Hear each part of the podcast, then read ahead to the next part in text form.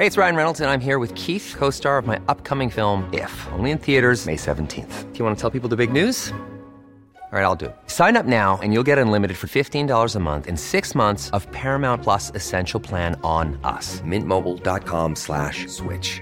Upfront payment of $45 equivalent to $15 per month. Unlimited over 40 gigabytes per month. Face lower speeds. Videos at 480p. Active Mint customers by 531.24 get six months of Paramount Plus Essential Plan. Auto renews after six months. Offer ends May 31st, 2024. Separate Paramount Plus registration required. Terms and conditions apply if rated PG.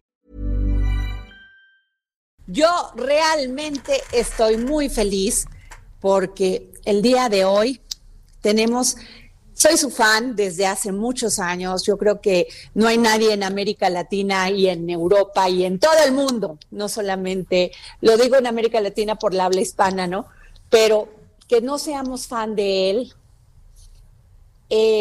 psicodramaturgo, terapeuta gel, táctico, escritor argentino, nació en el barrio porteña, porteño de Floresta, se graduó como médico en 1973 en la Universidad de Buenos Aires, se especializó en enfermedades mentales y a través de cursos, seminarios y congresos en Argentina, Estados Unidos, España, se formó como psicoterapeuta este, gestáltico. En 1997 integró la delegación argentina que participó en el Congreso Gestáltico Internacional de 1997 realizado en Cleveland, Estados Unidos. Sí, hoy aquí en el dedo en la llaga tenemos a Jorge Bucay. Muy buenas tardes, Jorge. Buenas tardes, oye, tanta palabra para presentarme, gracias, muy amable. oye, es que, y, déjame que me quede corta, ¿eh? Porque si no, no me hubiera alcanzado todo el programa, pero dije, es preferible hablar con él. A mí me aburre. ¿No?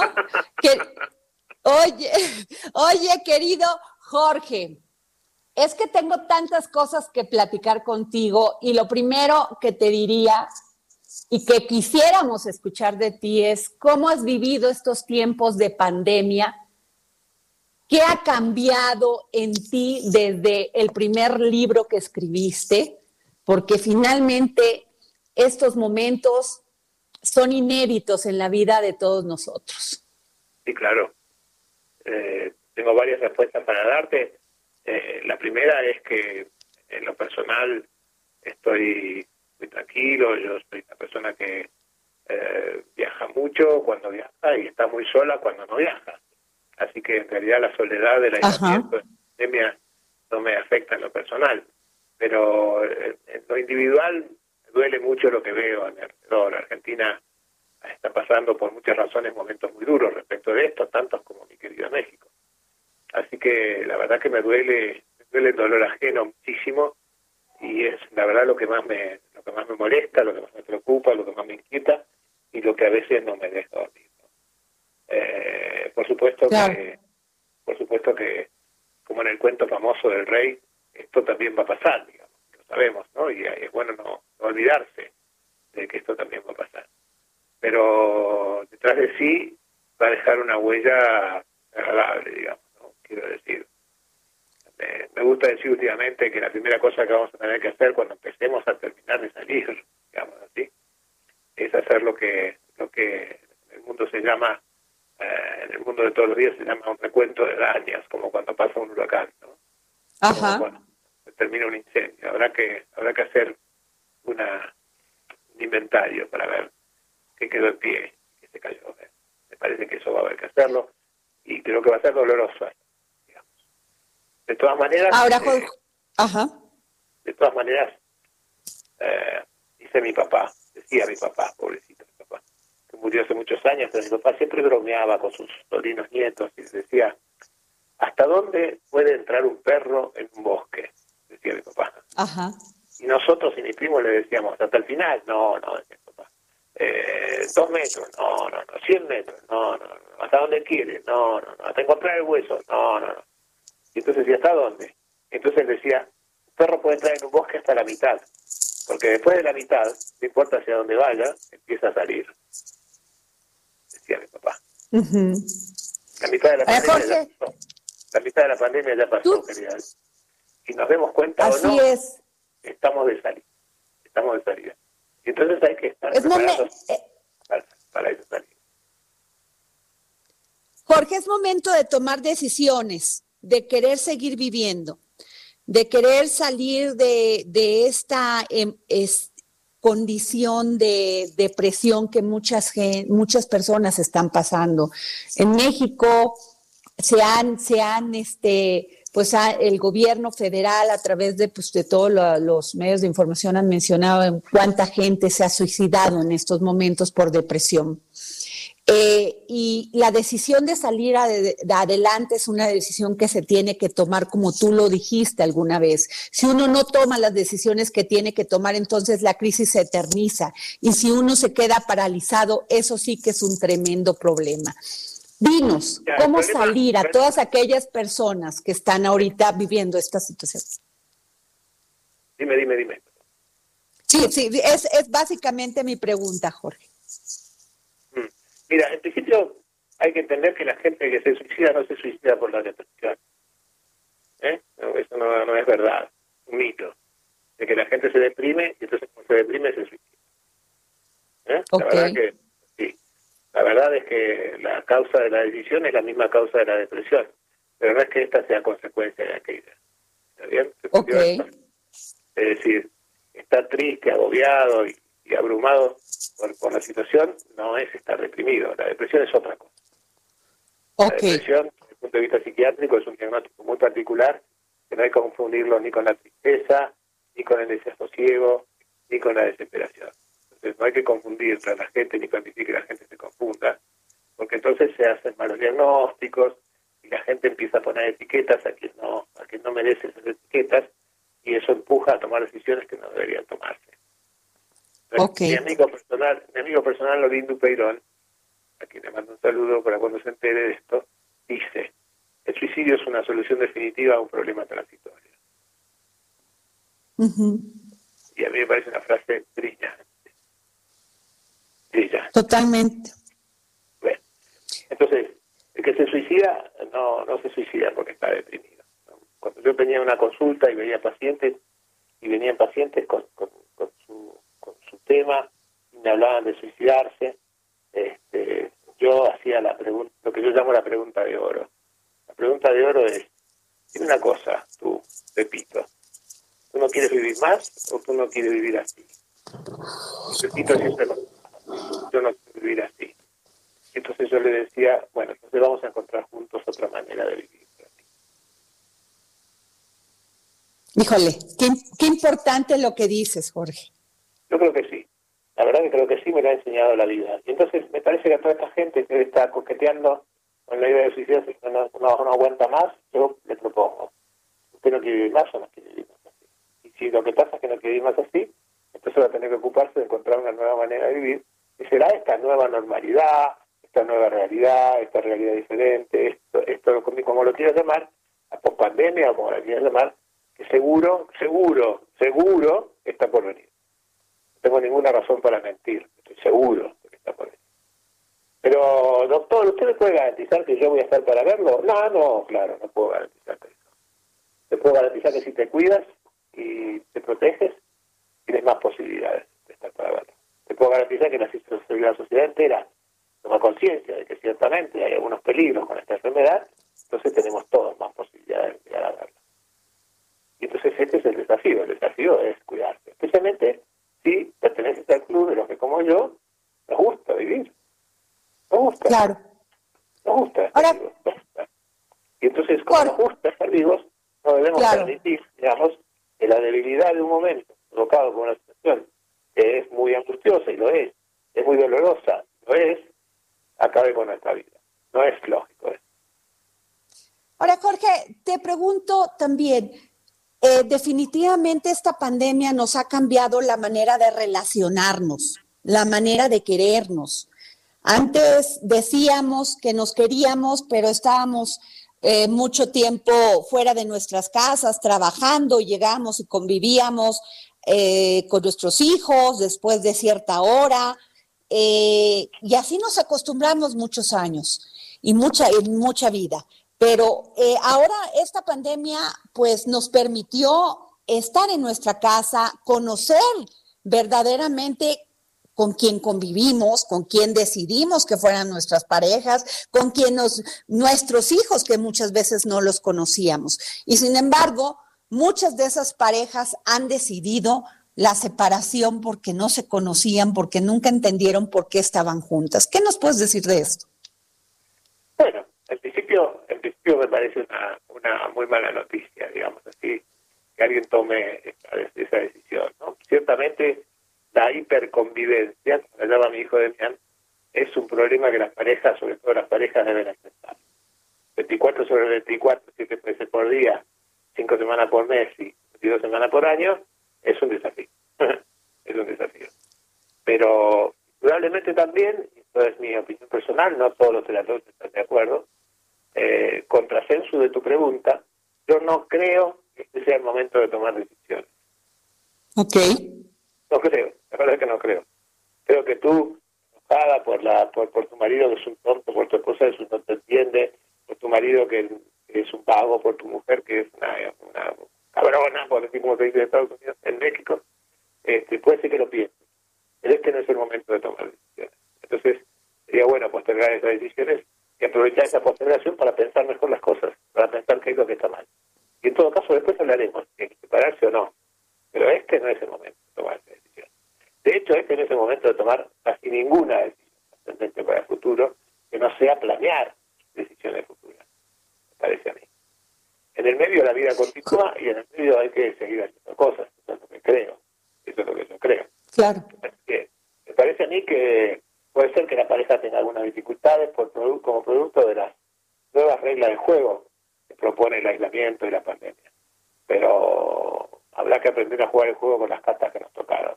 Demian y yo decidimos que hay, eh, hay que ocuparse de cinco letras A, que son las maneras de enfrentar con esta pandemia. La primera A es la de la aceptación. No podemos seguir negando que esta es una enfermedad grave, que existe, que daña, que perjudica, que lastima. La aceptación. Esta es la primera. La segunda es la angustia. Una vez que aceptaste que esta es una enfermedad, que amenaza a gente que tú quieres, que una gente se va a morir, que hay pérdidas, hay sufrimiento en el camino, entonces es, irremediable que te angusties por las cosas que perdiste y por las que puedes perder. La, tercera A, me parece a mí, es la de adaptación. Habrá que adaptarse a esta nueva realidad que nos implica vivir protegidos de la manera en que nos plantea la historia de la pandemia. Dijimos aceptación, dijimos angustia, dijimos adaptación. Y ahora tenemos que no conformarnos con la adaptación. Ahora tenemos que ver la cuarta A. La cuarta A, la cuarta A es la A de aprendizaje. Tenemos que aprender a vivir con esta nueva realidad, que aprender a enfrentarnos con los problemas de esta realidad propone aprender a enseñar a otros y aprender a seguir adelante. Y la última, después de haber aprendido, es la de la acción. Una vez que hayamos aprendido esta realidad, entonces podemos empezar a actuar y a accionar en el sentido de prepararnos para lo que sigue después. Y este será nuestro desafío, ¿no? Nuestro desafío para la acción, lo que nos tocará hacer inmediatamente. Ahora, en el medio, en el medio muchas cosas, quiero decir, ¿no? Hoy por hoy eh, afortunadamente la tecnología nos ha brindado dos o tres cosas sin las cuales la pandemia hubiera sido realmente un espanto, ¿no? Si yo en todos cinco meses no hubiera podido ver a mis nietos ni siquiera a través de una pantalla, la verdad que hubiera sufrido mucho, muchísimo. Pero la verdad es que nos comunicamos, si no todos los días, día por medio, los veo, me ven, me saludan, los saludo. Ya aprendimos a abrazarnos a través de la pantalla a, mandarnos besos y cariños y a decirnos cosas, las cosas que queremos decirnos. Y esto ha sido un gran alivio, de verdad, me parece. Sí. La, la, nueva realidad nos ha permitido que aprendamos a hacer muchas cosas desde la casa. Yo hoy doy conferencias en casa, hoy consuelo entrevistas desde mi casa, hoy programo y planeo. Déjame que te cuente algo, voy a, voy a, voy a utilizar esto para... Por favor, por favor. eh, a principios de octubre, más exactamente el 7 y el 9 de octubre, eh, una, unos amigos mexicanos que tienen una empresa de viajes que se llama Recreación del Ser, decidieron armar viajes virtuales. ¿eh? Con una cámara en la mano, hacer viajes guiados desde, desde Internet y por Zoom. Entonces, me propusieron a mí a qué lugar yo llevaría a la gente que yo quiero. Y yo dije a Jerusalén. Y entonces estamos armando juntos un viaje virtual a Jerusalén. Turismo, turismo virtual. Eh, y la verdad que ha sido tan entretenido, tan divertido y tan entusiasmante para mí, tan emocionante para mí estudiar, ver los lugares a los cuales yo quiero mostrarle a la gente, ver los lugares que me gustaría visitar con la gente que yo quiero, que de verdad ha sido una, una, un, desafío que me ha nutrido a mí, ¿no? Y que pienso que puede nutrir a otros. Es decir, de paso invito, ¿no? Invito a todos los que les interese que entren en bucay.com o, o en el sitio de mi hijo, demian.bucay, arroba, no, demian, demianbucay.com, que es su sitio, o bucay.com, que es el sitio de ambos, para informarse de cómo, de cómo acceder a eso. Pero quiero decir, claro que sí. cosas que no podemos hacer presencialmente, pero que igual las podemos hacer. Y no será igual, pero igual es tener poco. Claro. Jorge, y, y, hay una faceta que a mí me impactó de ti cuando leí El candidato, porque lo escribiste en el 2006 y por el cual recibiste un premio muy prestigioso que es la, eh, la, la novela de Ciudad de Torrevieja. Pero quiero, quiero, quiero preguntarte porque haz de cuenta que describiste el México de hoy. o sea, haz de cuenta que lo escribiste en 2006, pero estás escribiendo nuestro México en el 2020. Y, es impresionante, me impresionó porque en aquel entonces cuando tú hablabas de esta, bueno, escribías esta novela y, nos permitiste a, los lectores que te seguimos leerla, eh, me, me, daba, decía, ¿cómo Jorge Bucay puede este, entender desde, pues, lo complicado que es la política, porque entiendes al ser humano, la condición humana. te juro que no es tan meritorio porque porque cuando estuve en, Colombia, cuando estuve en Ecuador, cuando estuve en Chile, eh, mis amigos uruguayos, Argentina, me decían, eh, escribiste hablando de nosotros, me decían. Y yo decía, no, eh, sí, somos nosotros, decían. Cada uno de mis hermanos latinoamericanos sentía que estaba hablando de su país en algún momento. Fíjate, a eso voy. A eso voy, Jorge, porque ¿Por qué seguimos viviendo en, estos países, en nuestros países maravillosos? Este tema de la competencia política, del egoísmo, de primero yo y no los, no los demás, ¿por qué no hacer sociedades donde compartamos?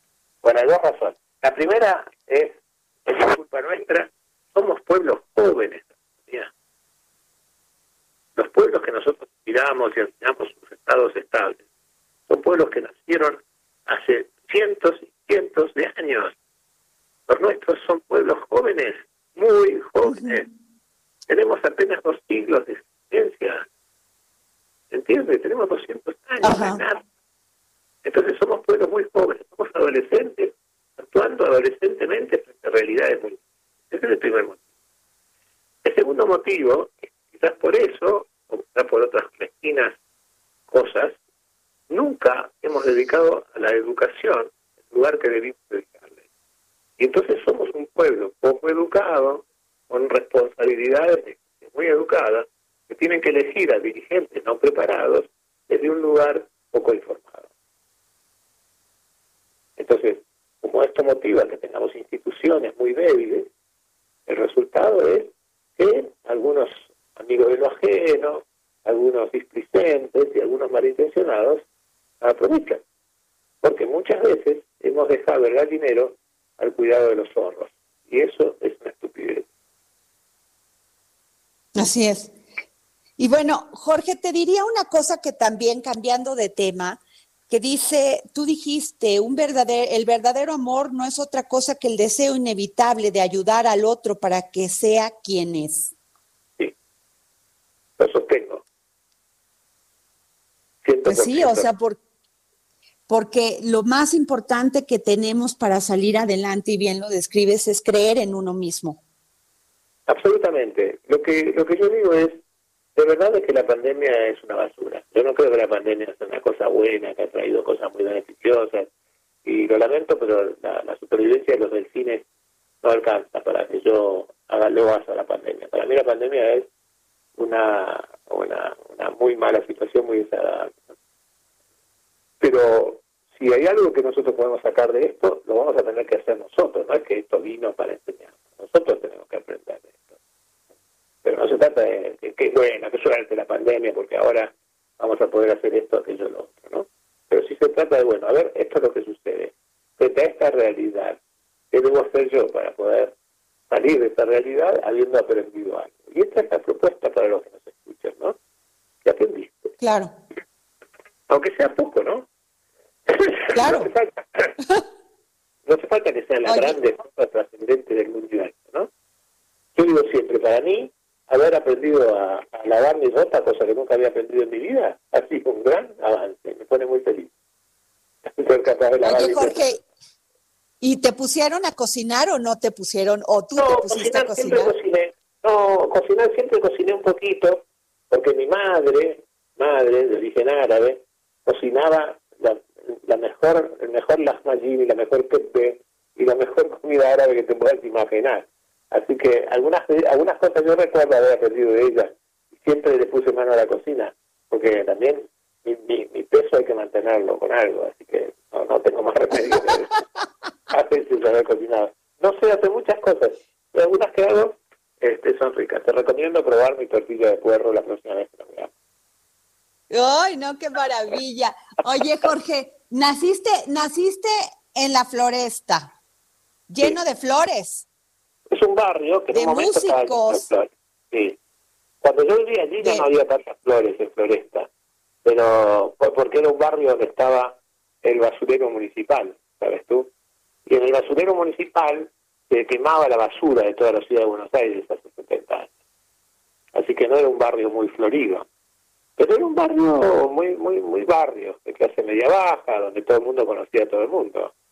Y donde si yo hacía una travesura un poquito pasada de, de rosca, el vecino venía a ver a mi papá la noche y decía, oiga, su hijo estuvo saltando desde el, ombú y casi se rompe la cabeza.